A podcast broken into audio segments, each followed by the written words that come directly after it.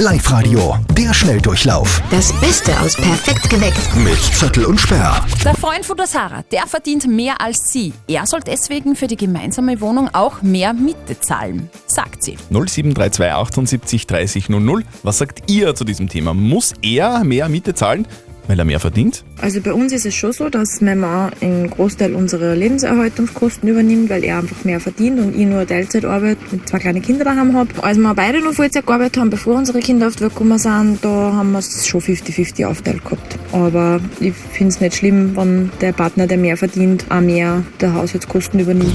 Ah, Michael, trinkst du gerne Bier?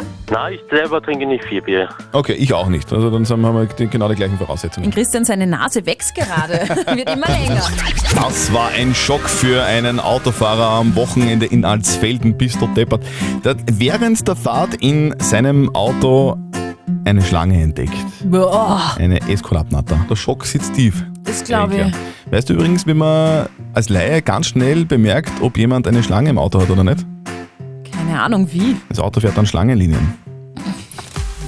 Och, och, och. Miele hat nämlich eine Neuheit in Sachen Backofen auf einer Messe vorgestellt. Da gibt es jetzt einen Backofen mit künstlicher Intelligenz, also KI.